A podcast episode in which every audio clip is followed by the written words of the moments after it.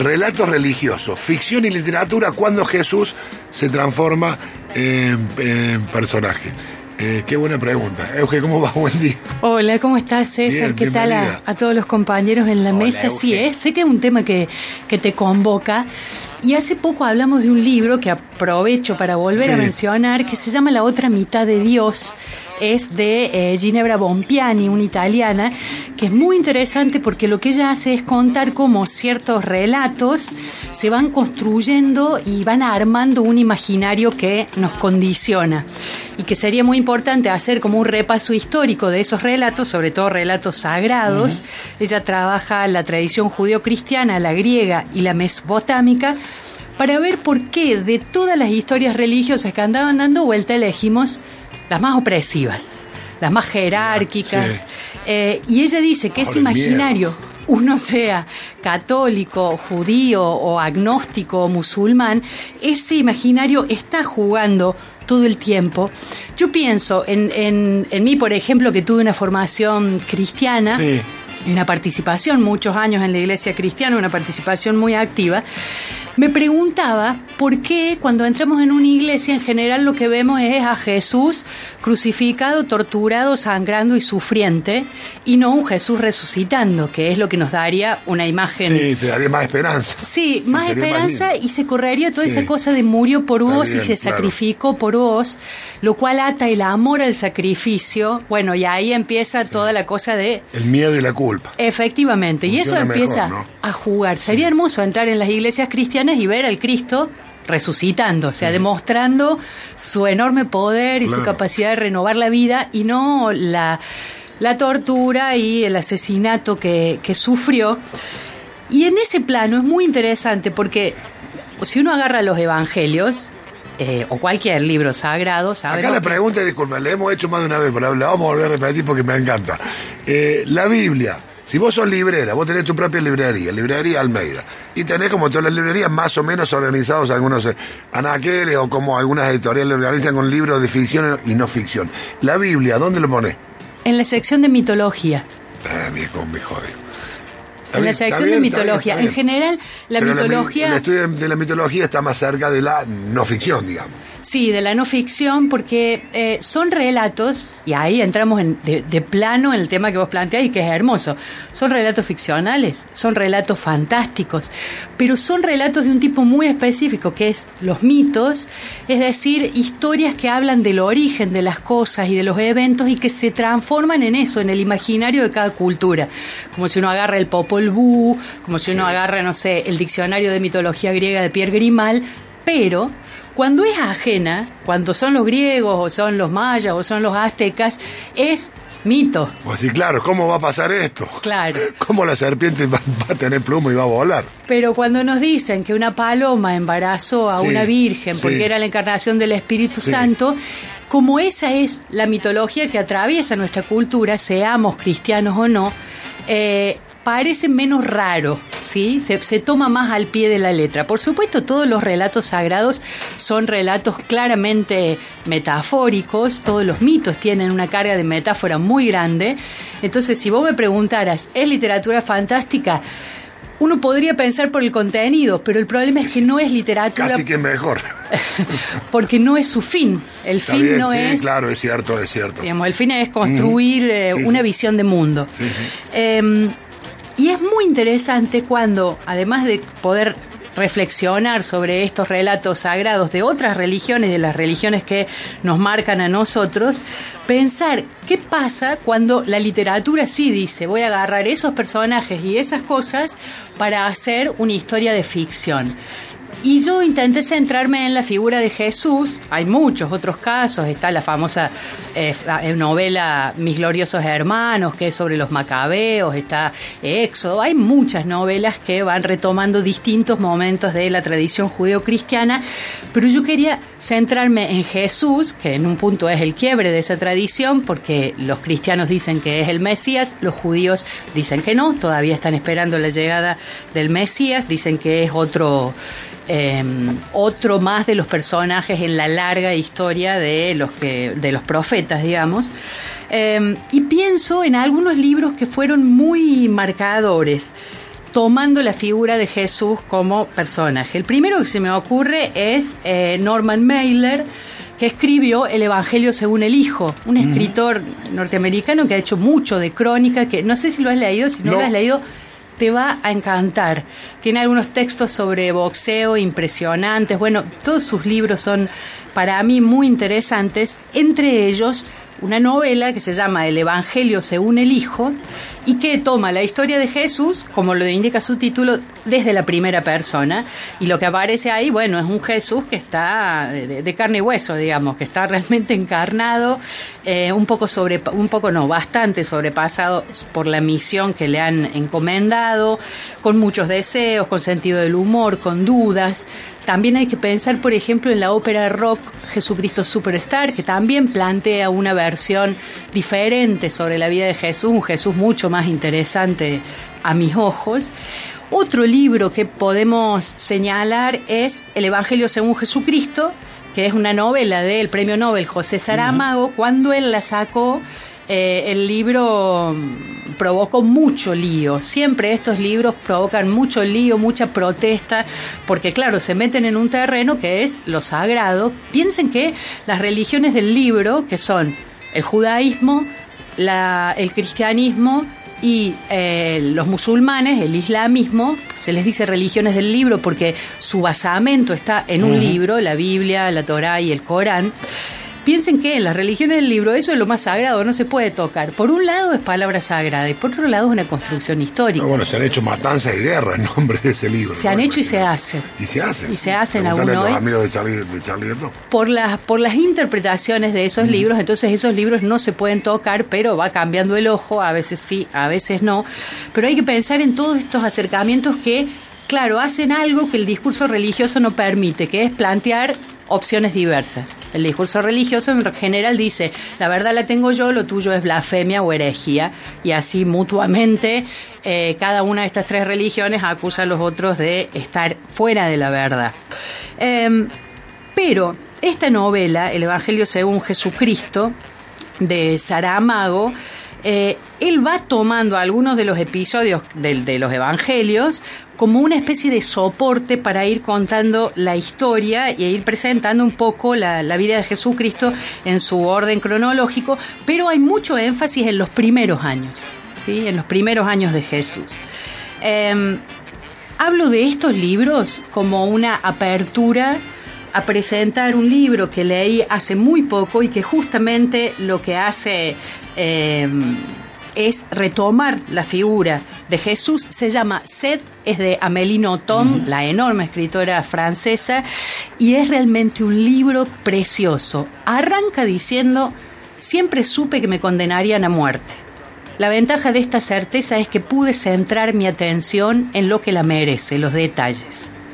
Y ahí empieza a hablar del juicio. Dice que su juicio es una parodia de justicia, que el fiscal no había dejado nada al azar y que él ve desfilar como testigos de cargo, o sea, los testigos que lo acusan, a todas aquellas personas que él benefició con sus milagros. Empiezan los recién casados de Cana.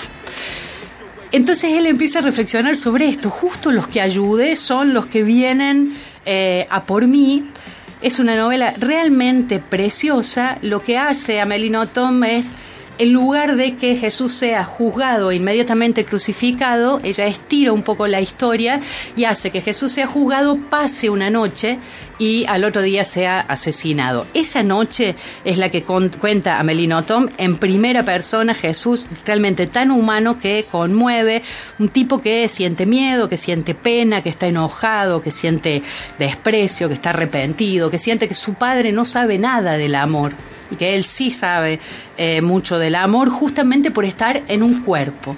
Y la novela se llama Sed porque él cuenta cómo juega con la sed eh, para acumularla y llegar al momento de poder tomar agua. Y cuando toma agua, siente todo el efecto de lo hermosa que es la vida en un cuerpo encarnado.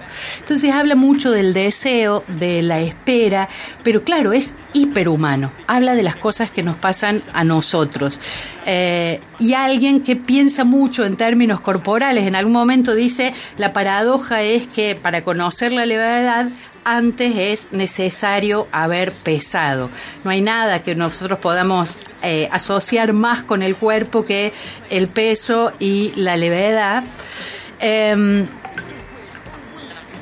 y Notom en esta novela hace un movimiento claramente diferente porque lo que hace es contar una historia que dice que ha tenido bullendo adentro de ella hace años. No me escribe muchas novelas por año, solo publica una. Siempre que publica una hay un revuelo enorme, es siempre el mismo día que se publica en Francia, es el hito em, literario más importante de Francia. Y realmente con esta novela ha dado una vuelta más, se las súper recomiendo. Dice allí en algún momento Jesús, mi palabra es tan sencilla que eh, desconcierta. Yo alguna vez te conté, eh, César, que conocía a Tom, la conocía en, Francia, y que me impactó terriblemente porque es una mujer que a pesar de tener una fama de, rara y de, y de mm, extraña, tiene una relación con, su, con sus lectores impresionante. Contesta, tiene dos días a la semana para contestar cartas a sus lectores y en los festivales los lectores para firmar libros se acercan con la carta que ella les envió y ella se acuerda de ellos. Cuando Notón presenta un libro, los adolescentes de toda Francia atraviesan el país para ir a verla. Es realmente una rockstar. Nunca vi un escritor que reconozca a sus lectores. Yo estaba firmando al lado de ella y alguien le decía, soy, no sé, soy Jean-Marc de Marsella. Y ella le decía, ah, ya te, curaste la pierna.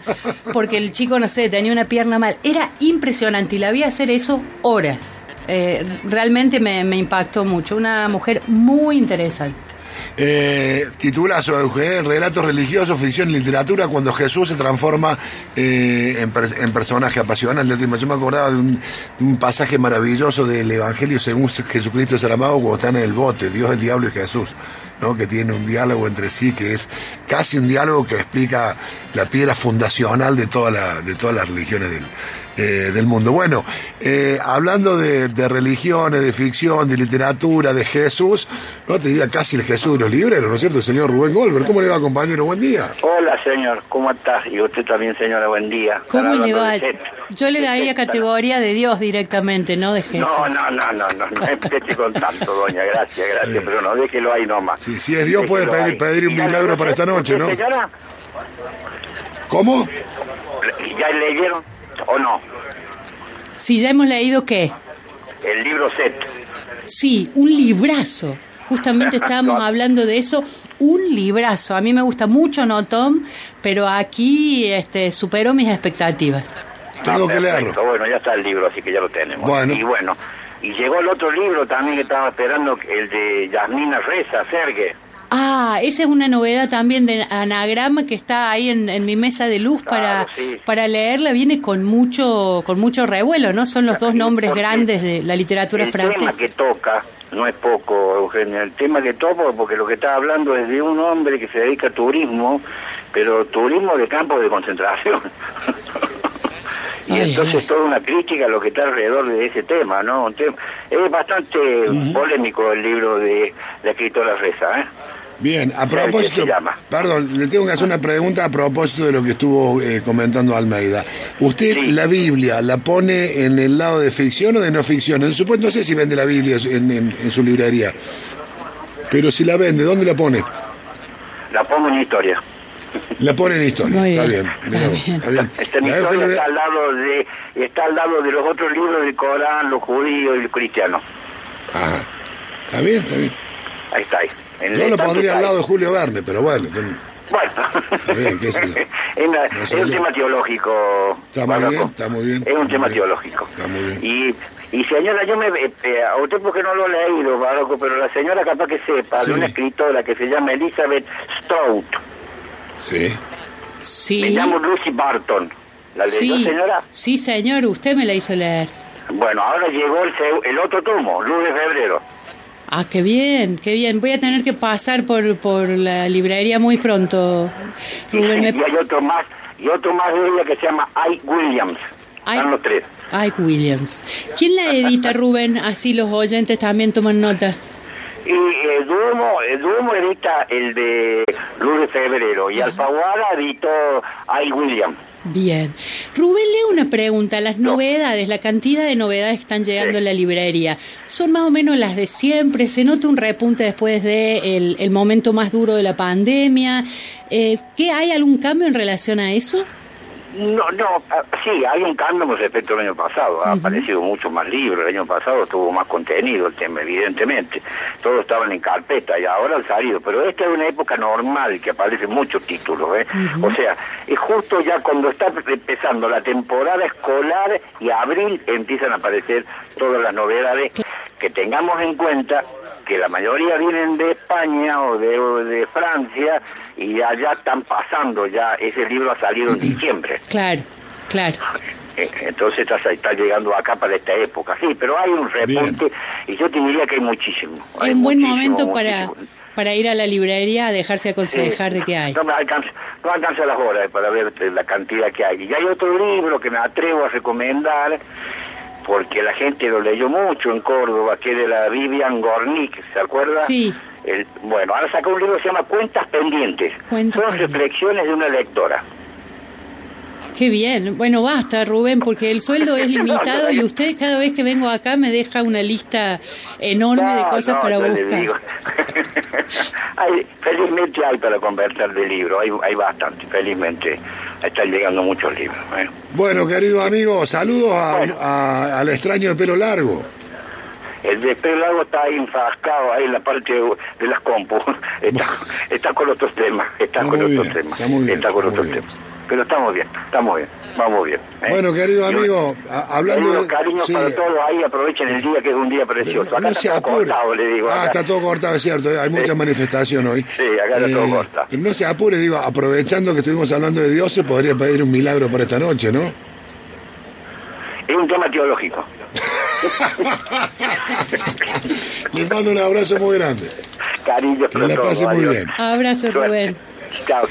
César, si me permitís una Claro. pastillita más, eh, un dato. En Netflix está la película Cosmética del Enemigo, que está basada en un libro de Notom. No es para que te vuele la cabeza, pero es interesante, así que bueno, queda la, la invitación para quien la quiera ver. Euge, querida, muchas gracias. Nos vemos el miércoles que viene. Abrazo grande. Hasta aquí, Eugenia Almeida con nosotros.